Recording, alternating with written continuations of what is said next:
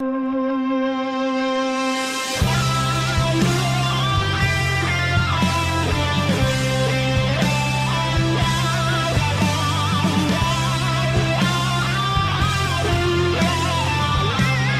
Este som diz tudo. Hoje temos uma edição especial do Café Europa. Vamos, claro, olhar para as eleições em Itália que dão a vitória ao partido Fratelli d'Italia de Giorgia Meloni. Connosco estão Henrique Burné, Bruno Cardoso Reis, João Diogo Barbosa e Madalena Maier Rezende. Hoje, excepcionalmente, a moderação deste Café Europa é do Paulo Ferreira.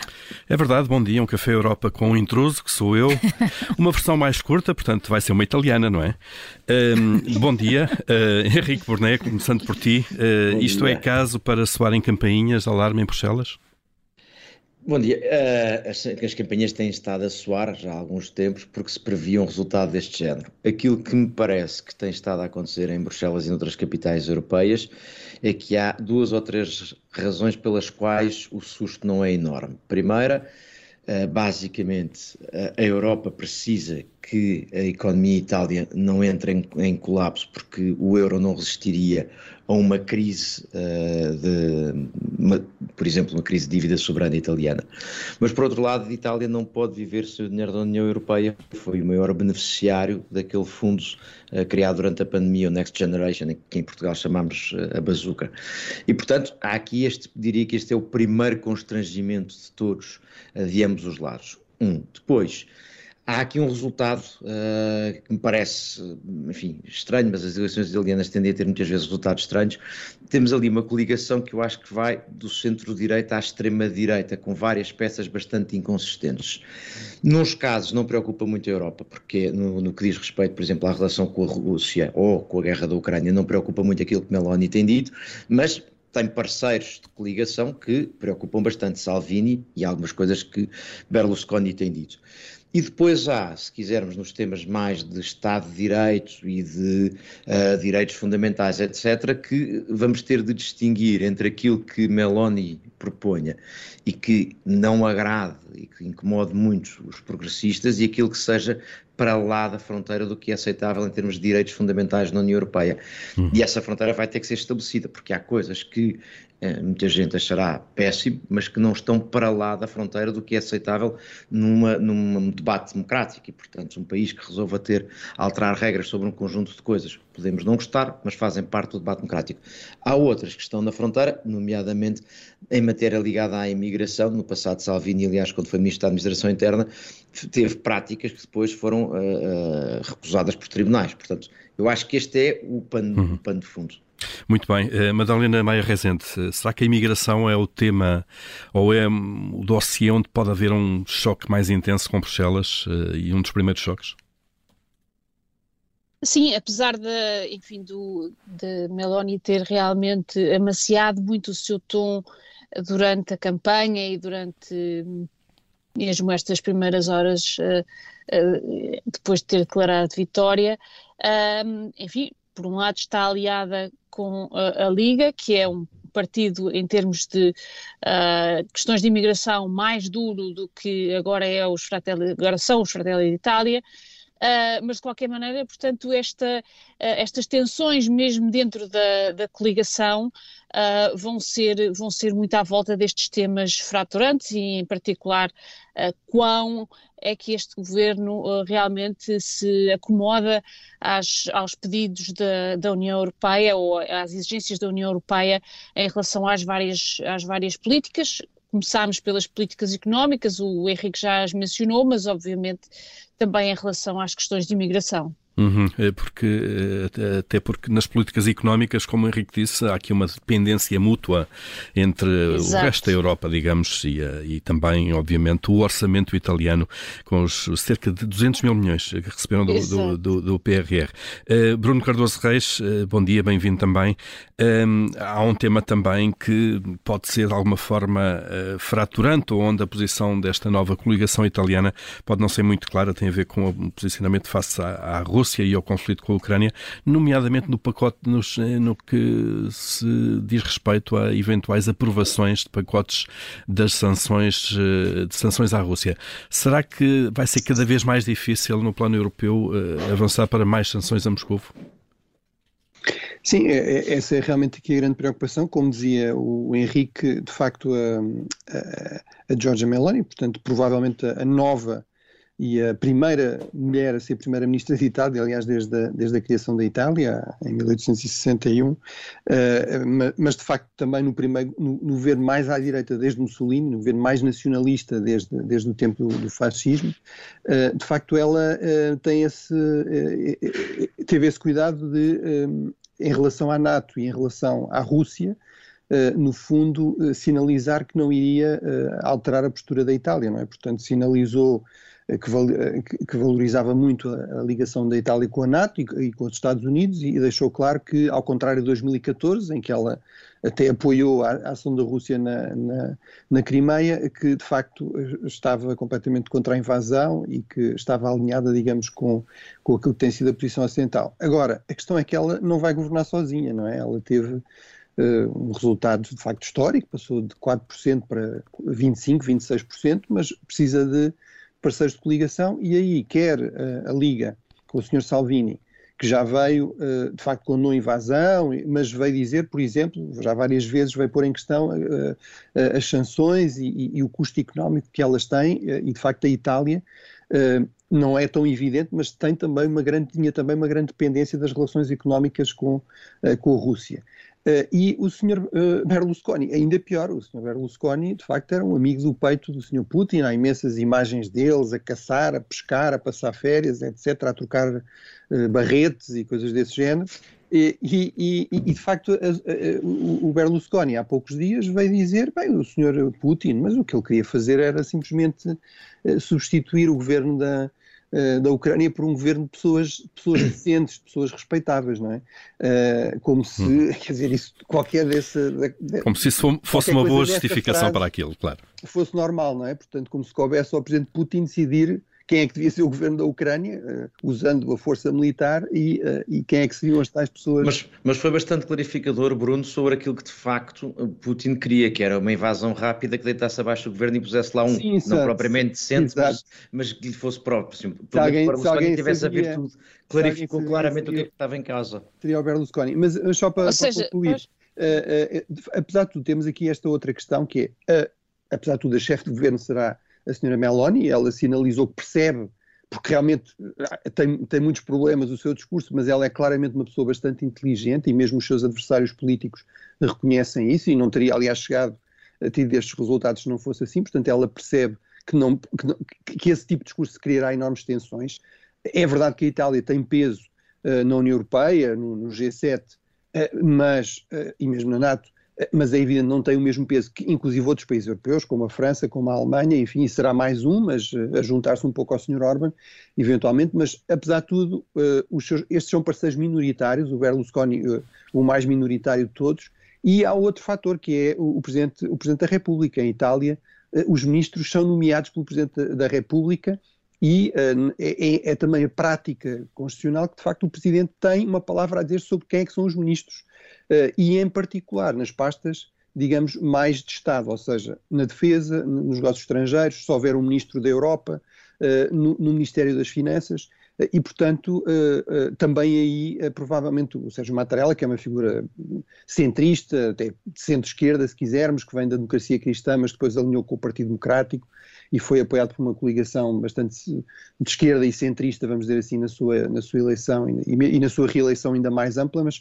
portanto, ele certamente cuidará de que não haja aí, digamos, nomes que, que, saiam fora da uhum. caixa ou que possam dar sinais de preocupação em relação a isso, creio eu. Pode ser um, um dos fusíveis uh, do, sistema, uh, do sistema italiano. Uh, João Diogo Barbosa, ehm, a Itália vem juntar-se algumas dores de cabeça, Hungria, Polónia, vão ser cada vez mais na Europa.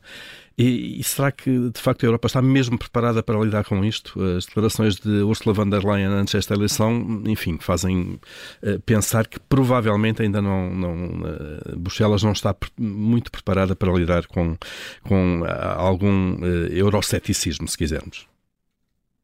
Sim, bom dia. Eu acho que, enfim, as declarações da Presidente von der Leyen, quase que a ameaçar os italianos antes de irem votar, não foram propriamente felizes mas a verdade é que a Comissão Europeia especificamente tem um grande histórico de derrotar governos que iniciam funções a prometer grandes mudanças ou mudanças radicais na política europeia. Acho que os últimos 10 anos deixaram nos cemitérios políticos vários líderes que não só fizeram campanha, como depois começaram os seus governos a prometer mudar as instituições europeias por dentro e depois não tiveram qualquer sucesso. Eu diria que o maior exemplo será o governo do Siriza na Grécia, um, que começou jacobino e depois era, era um governo de centro-esquerda normal para a época. E foi um Eu ótimo acho... aluno em termos económicos depois tornou-se o melhor aluno e, portanto, é preciso notar que a Comissão Europeia, mesmo quando não é incendiária no discurso, tem vários instrumentos uh, e alguns deles puramente burocráticos para uh, parar governos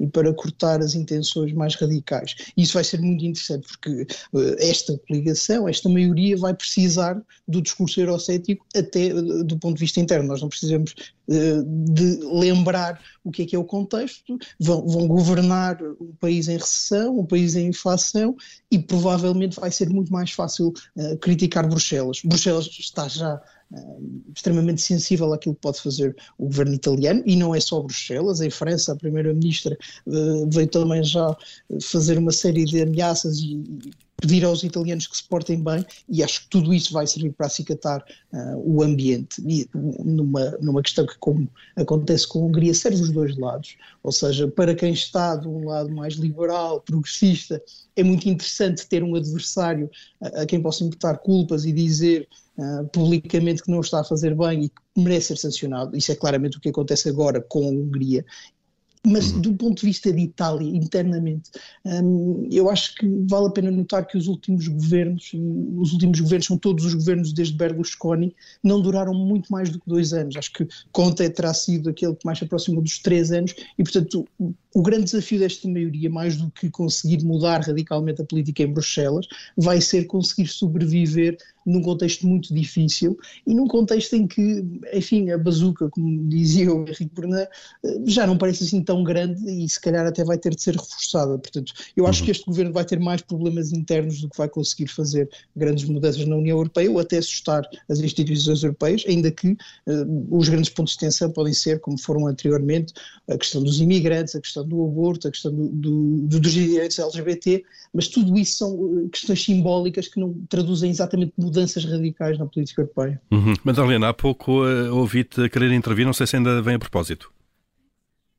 Não, eu, eh, a minha, a minha intervenção era no sentido de dizer que de facto uh, Meloni conseguiu uh, ganhar a Salvini no sentido de encarnar uma nova direita italiana, uma direita cristã, uma direita nacionalista, aquela frase que ela usa para se definir mãe italiana cristã, de facto foi muito bem sucedida e, e ela é mais credível que, que Salvini nessa, nesse papel. Esperemos também que seja mais, uh, uh, digamos, uh, centrista do que, do, do, que seria, penso eu, um governo liderado por, por Salvini.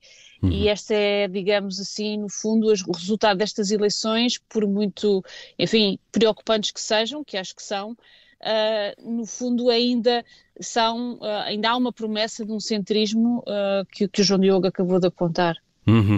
E começando aqui muito rapidamente, isto é uma edição curta, como, como vimos desde o início, muito rapidamente para aqui uma última ronda. Henrique Porné, uh, há, há, alguma preocupação uh, nos mercados? Pelo menos hoje os juros da dívida da Itália uh, abriram a subir, para aqui os 4,4%, o valor mais alto desde 2013. É, é este o maior problema, a maior dor de cabeça que pode, que pode vir de Bruxelas? É que lidar com um país com 150% de dívida como a Itália não é a mesma coisa que lidar com um Hungria ou com a Polónia, não é?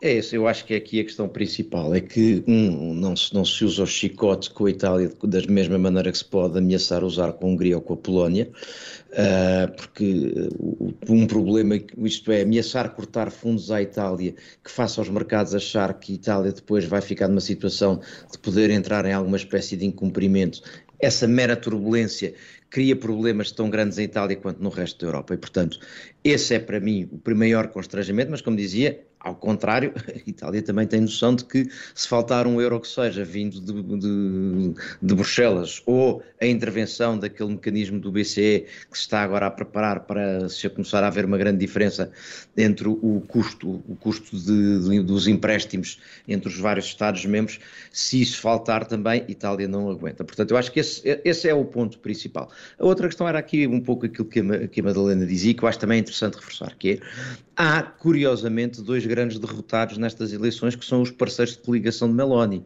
Isto é, tanto Berlusconi, que já foi primeiro-ministro e que agora sai com cerca de 8,5% aparentemente, como Salvini, que já foi vice-primeiro-ministro e segundo classificado e agora sai também à volta de 8,5%. Portanto, Meloni, sobretudo, também roubou os votos ali. O que parece, se olharmos também um bocadinho para o que aconteceu no passado com o Movimento 5 Estrelas, há aqui um os partidos vão sendo substituídos uns atrás dos outros, ou seja, os italianos estão sempre descontentes com o anterior governo e, portanto, vão sempre substituídos por qualquer coisa que venha a seguir, pouco tempo depois, como recordava o João Diogo, não é?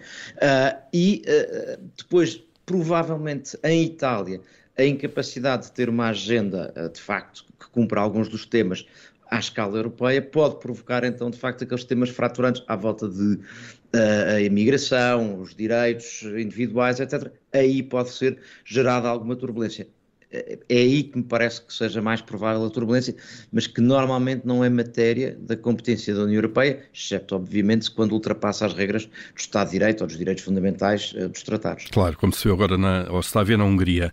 Uh, Bruno Cardoso Reis, uh, a tua opinião também sobre isto, a, a principal prioridade deste novo governo é ele sobreviver em Itália, é isso?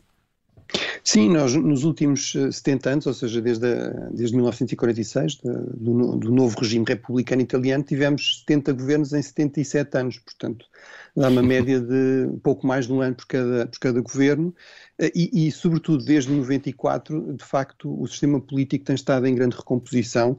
Aqui o único ponto mais ou menos permanente é realmente o Partido Democrático, que perdeu estas eleições, ou seja, o Partido Centro-Esquerda, o herdeiro enfim, do, até do Partido Comunista, daquele Euro, partido eurocomunista mais moderado, eh, que depois de facto abandonou o comunismo, mas de facto eh, objetivamente perdeu também estas eleições, mas tem sobrevivido como um, partido importante, mas tudo o resto tem, tem, sido objeto de grandes recomposições, quer dizer, eu estava aqui a ver, de facto a Liga, por exemplo, passou 17% para não chega a 9%, para 8,9%. A, a, a, o, portanto, o partido do Berlusconi, eh, quer dizer, cai para, deixem-me ver aqui, portanto, eh, agora não estou aqui, em, exato, eh, passa para, para agora não estou a encontrar, mas enfim. Mas... Passa, uh, Berlusconi passa para cerca 8%, de 8,5%, 8%, 8%, vindos de também à volta de. Exato, exato passou de 14, 14 para, para 8%. Portanto, 8. Uh, realmente são, são, são variações enormes e, portanto, eu acho que esse é o primeiro grande desafio, é realmente o, o governo conseguir durar. Isso também uh, significa que, sendo a Itália, de facto, a terceira economia da União Europeia, tem estas desvantagens, que é, tem também a maior dívida da União Europeia, uh, os tais 150% do, do PIB, uh, tem governos bastante mais instáveis e sempre de coligação, portanto, ou seja, não tem, por causa disso, o mesmo peso que poderia ter noutras circunstâncias, apesar de tudo, sendo a terceira economia da União Europeia, tem esta, esta ideia do too big to fail, não é? Portanto, é difícil Uh, também é mais difícil do por exemplo, em relação à Hungria, obviamente, uh, as instituições europeias também serem aqui tão assertivas. Uhum. Uh, mas, de facto, podem utilizar um pouco também uh, esta outra questão, que é, o, por exemplo, o papel do Presidente. Não é? há esta ideia de que se este governo começar a sair muito da linha, não é? o Presidente pode, a certa altura, decidir que é a altura do governo sair, não é? E, portanto, tudo isso limita, acho eu, a capacidade aqui de Meloni de fazer alguns estragos. Ela, ela mantém alguns resquícios daquele discurso populista, ainda há poucas uh, semanas, né, durante a campanha, dizia é, os senhores de Bruxelas estão preocupados e devem estar, porque vai acabar a festa, não é? Uh, mas isso é, enfim, é retórica populista. Na prática, realmente vamos ver o que é que ela fará e, é, e aí ela tem dado alguns sinais de realmente de moderação. Uhum. Uh, João Diogo Barbosa, uh, agora a Itália, mas também a Suécia, da Hungria e da Polónia, já, já, já falámos uh, os avanços também da extrema-direita em, em, França. isto, o panorama político vai mudando lentamente na Europa, isto é, estamos agora de facto num ciclo em que o pêndulo está claramente favorável à ascensão dos extremismos de direita, neste caso? Que, sobretudo, estamos num contexto em que os governos que estavam no poder têm grandes dificuldades para conseguir a reeleição. Um, se percebermos o, o, caso italiano, o, os Irmãos de Itália foram o único partido a estar do lado de fora do grande governo de Draghi e parece-me que Salvini e a Liga uh, foram claramente castigados porque estavam dispostos a fazer coligação com toda a gente, queriam uh, um ministério e se tivessem um ministério eram capazes de fazer acordos com os comunistas. Uh, os Irmãos de Itália ficaram de fora, ao ficarem de fora conseguiram claramente colher ganhos eleitorais porque eh, enfim, eu acho que olhando para os dados sobre a confiança dos eleitores no futuro, eh, é, o cenário é preocupante e é sempre muito mais fácil estar na oposição nesse momento. Há aqui uma, claramente uma questão de posicionamento e de contexto que beneficiou um, a direita italiana, mas vai ser muito difícil também governar nesse contexto. E é preciso lembrar que o chicote também se aplica à Itália. Berlusconi, quando foi uh, forçado a admitir-se, foi forçado a admitir-se com um grande empurrão europeu, já estava a pensar, as instituições europeias já estavam a pensar em Mario Monti, e quando foi preciso uh, aplicar um programa de austeridade, a pessoa para que olharam não foi Berlusconi, mas foi para um, uma figura mais confiável, e isso pode acontecer em Itália, pode claramente criar-se uma, uma situação de perda de credibilidade em que é preciso um novo governo ou um novo líder, e isso é bastante comum nos últimos anos, mas também por isso é importante este resultado eleitoral, porque eh, desde 2008 que não havia uma maioria clara e evidente depois das eleições, ou pelo menos com um líder, eh, e é importante que o sistema vá funcionando, estar aqui quase 15 anos a ter eleições, mas eleições que não produzem governos, eh, é preocupante e mostra um sinal de grande fragilidade do sistema. Juntando a isso uma fragilidade económica enorme. É verdade que a Itália ainda é uma grande economia europeia, mas tem problemas de produtividade gigantescos, tem um crescimento anémico, tudo isso cria aqui um contexto muito difícil. E eu acho que uh, o governo de Meloni, mais do que olhar para a Suécia, podia se calhar olhar para o governo do Reino Unido e para o foco uh, agora dado ao crescimento e a ser essa a prioridade política. Parece-me que é algo muito mais necessário para os próximos tempos do que provavelmente essas guerras culturais com Bruxelas. Uh, João Diogo Barbosa, Bruno Cardoso Reis, Madalena Maier Rezende e Henrique Porné.